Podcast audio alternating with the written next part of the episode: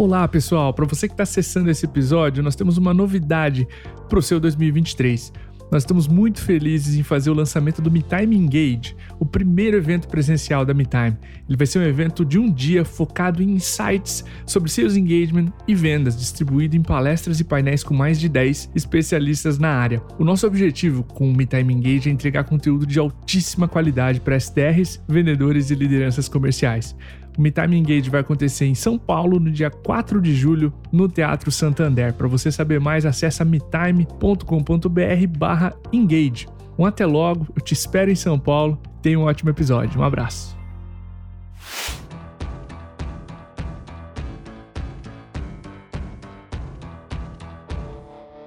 Olá pessoal, tá no ar mais um episódio do Cast for Closer, seu podcast para dominar inside sales e colocar suas metas no bolso. Para você que nos ouve pela primeira vez, meu nome é Diego Cordovez e esse programa é feito pela MeTime, referência brasileira em Inside Sales. O software da MeTime organiza a prospecção de seus SDRs para que eles sejam mais produtivos, gerem mais oportunidades comerciais e mais pipeline de vendas. Para conhecer o MeTime Flow, acesse metime.com.br. Antes do tema de hoje, eu quero fazer um agradecimento. Se você vai no YouTube, ou normalmente em quaisquer canais de, de conteúdo, quem está produzindo diz para você curtir, compartilhar, mandar para a família e não te dá o retorno do que está pedindo. Aqui é diferente. Eu tenho um, um agradecimento para você, porque normalmente a gente tem pedido nos últimos meses para que você nos avalie com estrelas no Spotify. Você lembra disso?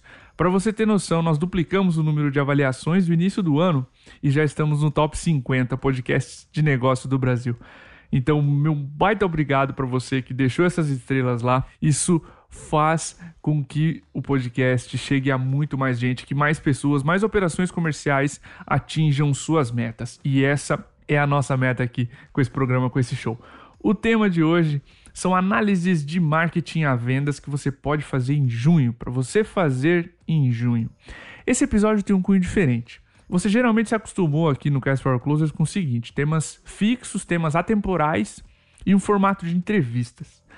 A gente vai testar episódios aqui no Cast for Closers que são contextuais, eles têm a ver com uma época do ano em si ou um tema direcionado. E, bom, chega fim do ano, você normalmente costuma ouvir aquele episódio de tendências de Inside Sales que eu faço com o meu sócio Diego Wagner aqui da MeTime. Você lembra? Junho chegou certamente seu time de marketing, seu time de vendas testou projetos, ações e esforços. E ao invés de simplesmente cruzar o segundo semestre, eu vim aqui trazer um episódio para você recomendar cinco análises em marketing e vendas para você fazer. Spoiler, todas essas análises, elas vão começar de forma superficial, tá? E a gente vai aprofundar, descascar as camadas aqui mais avançadas dessas análises, beleza? Vamos começar no marketing. Análise número um que eu sugiro você faça é sobre os canais de marketing. Vamos lá. Eu quero começar com uma recomendação de livro aqui primeiro, tá? O Traction. Ele mostra 19 canais, motores de crescimento. Eu vou deixar o link da descrição aqui desse livro, tá? Independente se você faz inbound, outbound, me acompanha aqui. Dica número 1. Um, quais são as taxas de conversão desses canais projetadas, né, para o ano todo e o que, que a gente vem fazendo até agora? Deixa eu te dar um exemplo. Quão dependente a minha operação é de um canal X em marketing, por exemplo, leads de mídia paga, tráfego orgânico, e-mail marketing, enfim, qual é a proporção esperada e prevista de cada um desses canais? Quanto é que eles estão convertendo em oportunidades e quanto eu esperava conversão? Quantos clientes estão trazendo? Se a gente dividir as médias de LTV e CAC, como é que fica a proporção? Atinge o benchmark de 3 para SaaS ou não? Quanto eu posso tolerar quanto tempo eu posso tolerar com um CAC menor que 3 para esse canal, se ele for estratégico para mim. A dica número 2, tá, pessoal? Cumprindo o papel de cada canal. Deixa eu dar um exemplo. E-mail, o e-mail marketing, né? Automações de marketing, eles são ótimos para amadurecimento. Para o fim do funil, para uma comunicação contextual. O lead clicou numa página, você dispara um e-mail. O Instagram, o Facebook Ads, eles têm um custo por lead muito baixo. É ótimo para você construir audiência, renovar sua base de leads, tá? Google AdWords mexe com intenção de busca, então você pode colocar um pouco de contexto nos seus anúncios, né? É ótimo para fazer levantadas de mão, leads para o seu time comercial. Então, saber esperar o certo de cada canal é importantíssimo, tá? Métrica número 3, compare-se com outras operações. É imprescindível, pessoal, que ao analisar um canal que você acha que está performando mal ou que você queira melhorar, você Beba de fontes que você confie. Então, líderes do setor, benchmarks com empresas parecidas com a sua realidade ou que tem um mercado parecido com o seu. E que você se pergunte como é que essas empresas performam, o que, que elas medem, o que, que elas deixam de lado, como é que elas padronizam a análise desse motor de crescimento. E procure, pessoal, relativizar sempre a análise. Isso é uma dica para a saúde mental de vocês, tá bom? Qual o tamanho do mercado daquele colega que faz três vezes o número de levantadas de mão que a sua empresa faz? Qual é a maturidade daquela operação outbound que você está comparando com a sua, que acabou de nascer? Certo? Então, relativize as conclusões que você vai chegar conforme a maturidade, o tamanho, a vertical, o setor da empresa que você está analisando, mas não deixe de comparar. Então, primeira análise, canais de marketing, entender como a sua operação, como seu time de marketing, independente da modalidade de inbound, outbound, está performando. Beleza, pessoal? Vamos passar para análise número 2, anotações dos diagnósticos de vendas. Pessoal, essa é uma análise que ela é tão sensacional, ela gera tantos insights que ela virou um processo aqui na MeTime.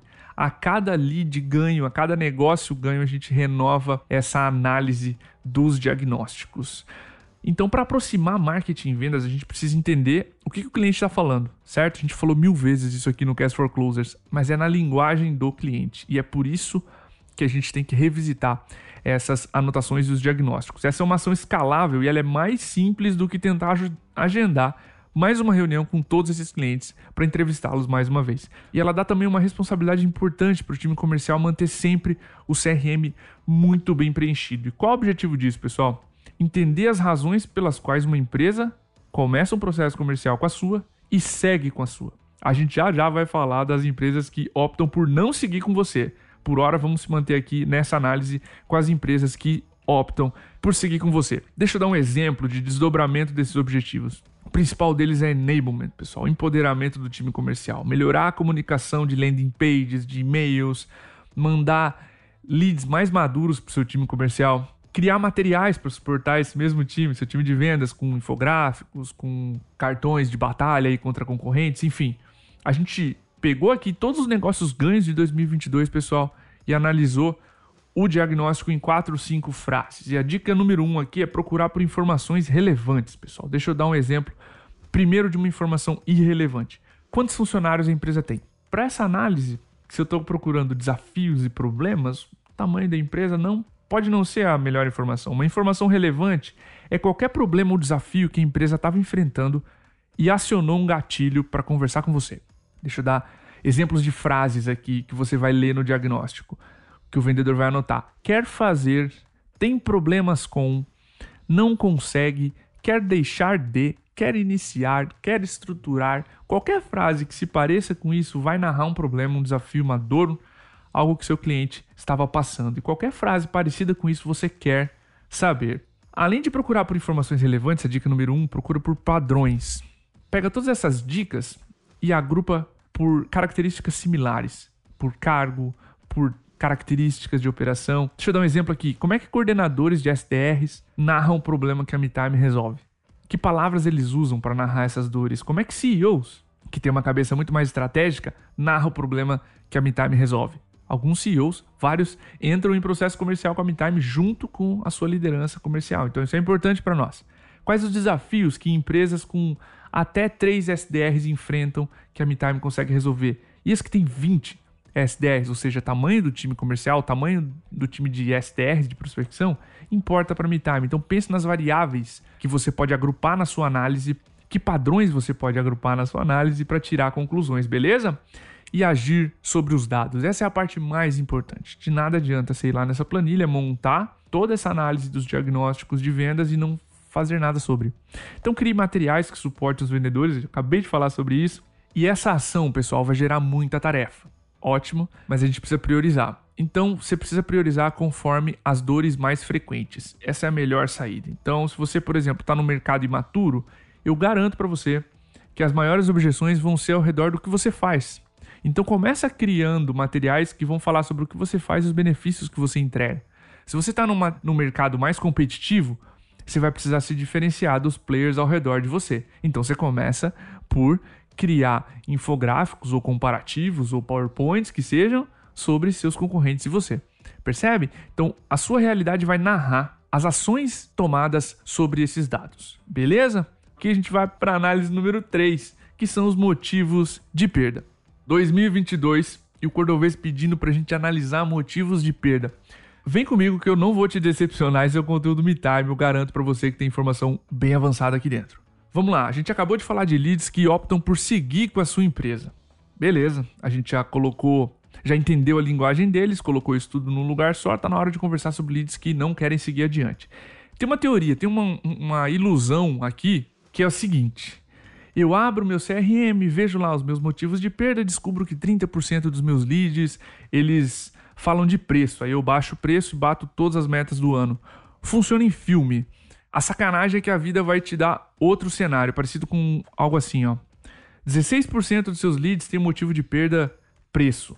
12% motivo de perda optou por um concorrente e 10% funcionalidade. Tá, vamos revisar. 16% preço, 12% Optou por um concorrente, 10% funcionalidade. Primeiro de tudo, você pensa em foco. Aí você diz: não, beleza, eu vou atacar preço. Você ordena do maior para o menor, preço fica óbvio, salta aos olhos. Aí você baixa o preço e vê os outros motivos aumentarem. Só que não necessariamente a sua taxa de conversão aumenta. E aí bate aquele medo, né, de acionar o time de produto para fazer uma nova funcionalidade, mas esse é o terceiro motivo de perda.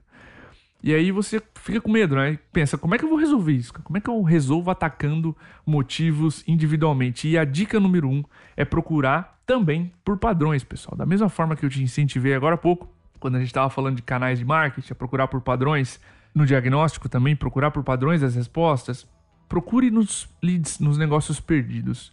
Preço, concorrente e funcionalidade, quando eles estão juntos e e tão significativos assim, eles são indícios de que a tua proposta de valor toda está inadequada. Percebe a relação? Esses motivos de perda estão interligados. Dá, dá uma analisada aqui comigo. Você não acha que optou por concorrente tem um pouco de preço embutido? Ou, por exemplo, funcionalidade ou escopo de projeto, se você vende um serviço, tá? Não está embutido em optou por um concorrente? Percebe como atacar um desses motivos de perda individualmente vai ser um tiro no pé? Então a grupa liga para esses clientes, entende os critérios de comparação para analisar a sua proposta de valor. E esse é um exemplo, tá, pessoal?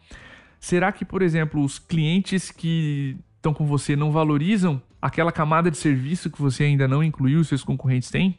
Será que aquele aspecto do problema que a sua empresa optou por não resolver agora já não é relevante agora? Essas são análises que você pode entender. Eu trouxe aqui três motivos de perda para falar de proposta de valor, mas você pode identificar outros padrões que, na verdade, são uma coisa só, mais complexa do que um desses pequenos motivos de perda isolados, ok? Dica número 2: crie um plano. E criar um bom plano, pessoal, é estudar as possibilidades e consequências de adequar a sua proposta de valor. Deixa eu dar um exemplo. Se eu baixar o preço, quantos negócios a mais eu teria que fechar para sustentar o crescimento? Se eu prometer aumentar o escopo da minha consultoria, quanto eu cobro? Quem atende? Quem presta esse aumento de escopo? Se eu colocar meu time de produto por 4, 6 meses para entregar essa funcionalidade que os clientes estão pedindo, o que, que vai ficar para trás? Qual é o custo disso? Envolve os times responsáveis por esse plano. Deixa o time criticar, melhorar e comprar esse plano, beleza? Dica número 3: monitore a efetividade desse plano. Que métricas você vai monitorar e que vão refletir o sucesso desse plano. Nunca é só ver o motivo XYZ perder representatividade. Isso não é o suficiente. Deixa eu dar um exemplo. Já que o meu ticket médio vai cair se eu baixar o preço em X%, eu vou precisar aumentar a taxa de conversão em Y% e, sei lá, enviar mais leads do perfil X para o comercial em tantos por cento. Beleza? Isso é se preparar para fazer um plano dar certo. Beleza?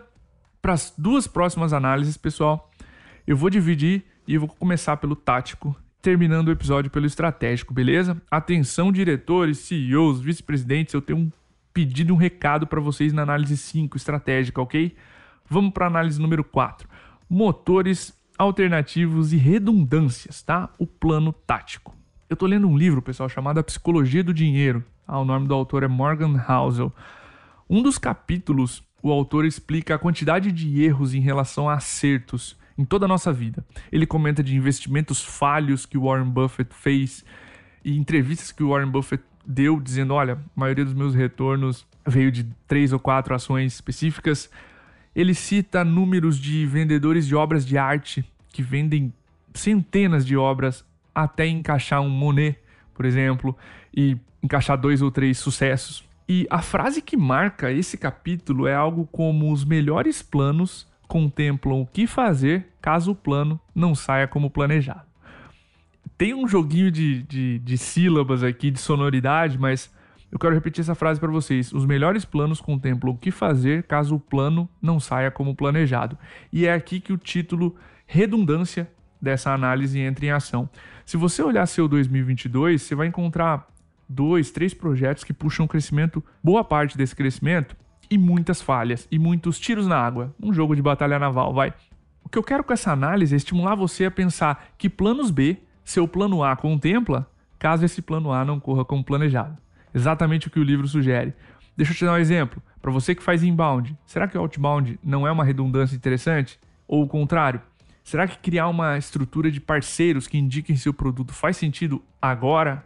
Product-led growth, ou seja, uma estrutura de crescimento, uma estratégia de crescimento guiada pelo produto especialmente para SaaS, tá, pessoal, que vende um ticket médio baixo, que tem uma abundância de leads. Essa é uma estratégia incrível. Programas de indicação. Será que meus clientes, meus leads indicando, eu consigo criar algo relevante? A ideia aqui, pessoal, é criar redundâncias para atingir o seu plano. Vamos dar dicas adicionais sobre atingimento de metas. Primeiro, construir cenários otimistas, realistas e pessimistas. O que, que eu estou dizendo com isso? O cenário otimista é se tudo der certo. O realista, exemplo, 85% disso. E um pessimista, 70% do melhor cenário. São sugestões, tá, pessoal, de percentagens aqui. Você contrata e se dimensiona para fazer o cenário otimista. Você cobra do time o realista e você tem um plano de contingência caso o pessimista esteja mais perto do horizonte do que você gostaria. Se você se dimensiona, pessoal, para o realista e tenta fazer o otimista, você está contando com a sorte e você vai colocar uma pressão surreal no time. Isso não é saudável. Não se preparar para o pessimista é muito ruim, é demorar para agir. E às vezes, se essa demora durar meses, pode ser irrecuperável. Uma dica adicional: garanta que os custos para fazer o cenário otimista eles não sejam all-in, porque alguma coisa vai dar errado. E se esse all-in quebra a sua empresa, o custo é caro demais. Então, garanta que ao se preparar para cumprir o otimista, o otimista não é um cenário que quebra a empresa caso ele não ocorra, ok? Dica número 2: além desses três cenários, analise o crescimento, o ritmo atual. Seus motores de crescimento, o que mais faz a sua empresa andar, estão como performado? Estão como esperado? Exemplo, teu SEO, teu tráfego orgânico está te trazendo onde você gostaria? Teu programa de indicação gera vendas o suficiente para ficar de pé? O que eu quero saber com isso é: essas redundâncias estão funcionando? Seu time comercial está adquirindo receita na velocidade esperada, quanto falta para a gente superar o plano otimista? E aqui, pessoal, uma dica adicional: elenca as oportunidades mais próximas, o que o gringo chama de low hanging fruit, as frutas baixas. O que, que você pode elencar de oportunidade, mas que é mais parecido com o seu negócio? Deixa eu dar um exemplo esdrúxulo aqui. Eu vendo um serviço, logo Product-led growth envolve produto. Então não é uma alavanca, não é uma fruta baixa, não é o que eu consigo fazer nos próximos 3 a 4 meses. Então, elencar essas oportunidades que estão mais próximas do seu cenário, fazer benchmarks com empresas semelhantes à sua, vão te dar uma noção de quais dessas oportunidades são mais quentes, beleza? Quais dessas redundâncias estão mais próximas do seu negócio. Análise número 5, fechando o episódio cenário competitivo e eu quero falar aqui de plano estratégico. Atenção, heads de vendas, VPs de áreas, diretores, CEOs que estão ouvindo a gente agora, seus coordenadores, eles estão focados na execução, certo? Playbook de vendas, estão ouvindo calls, estão analisando estatísticas de cadência de prospecção, estão fazendo o trem andar, estão marchando com a tropa. Seu papel como estrategista é olhar para frente, 12 a 18 meses no mínimo, tá? Seus coordenadores estão olhando seis meses adiante. Tem algumas análises que elas são tão macro que se você deixar para novembro é tarde demais para executar no ano que vem. Então, depois desse negócio chamado Covid, a sua competição é muito mais global do que você gostaria. Eu tenho certeza que você já está sentindo as consequências disso por talentos, por oportunidades. os gringos já cobram em reais e a gente precisa se preparar para isso. Então deixa eu te sugerir algumas perguntas para você responder até o final do teu junho. Eu vou adiantar que talvez algumas delas te deixem mais ansioso ou ansiosa do que você gostaria, mas encara esse exercício como uma limpeza do seu para-brisa. Você precisa saber para onde você está indo. Vamos lá para as perguntas? Pergunta número 1. Um, qual o futuro desse mercado, desse meu mercado? Qual o futuro do mercado que compra de mim? Que legislações aplicáveis ao meu setor são adequadas e o que está acontecendo com elas? Sim, você pensou em LGPD provavelmente, mas que outras? O que, que acontece com mercados mais evoluídos, exemplo, Estados Unidos, Europa, no meu setor? Para onde meus concorrentes estão indo? Qual é o meu plano de longo prazo para continuar relevante frente a eles? Que oportunidades a gente deixou e optou por postergar que podem virar ameaças? Que mercados adjacentes eu posso perseguir para crescer mais rápido? Qual é o plano do ano que vem? É dobrar de tamanho? Que, que precisa fazer? O que, que eu preciso fazer até lá para que isso seja remotamente factível? Acho que deu. Mais do que isso, a gente vai cair no plano tático. E a minha intenção aqui é te dar mais de 10 perguntas para você pensar até junho, para você analisar a sua estratégia. Seus concorrentes, pessoal, provavelmente estão pensando sobre elas e eu, se eu fosse você, sujaria minhas mãos. Me debruçaria sobre essas dúvidas, beleza? Estar em um cargo estratégico requer esse tipo de músculo. Exercite-o em junho desse ano, beleza? Eu espero que você tenha gostado desse episódio. A gente falou sobre canais de marketing, a análise número 2 foi de anotações dos diagnósticos de vendas. A análise número 3 foi de motivos de perda no seu CRM. A análise número 4 falou de redundâncias. E a análise de número 5, cenário competitivo, seu plano estratégico. Eu espero que esse episódio tenha dado insights valorosos aqui para sua operação.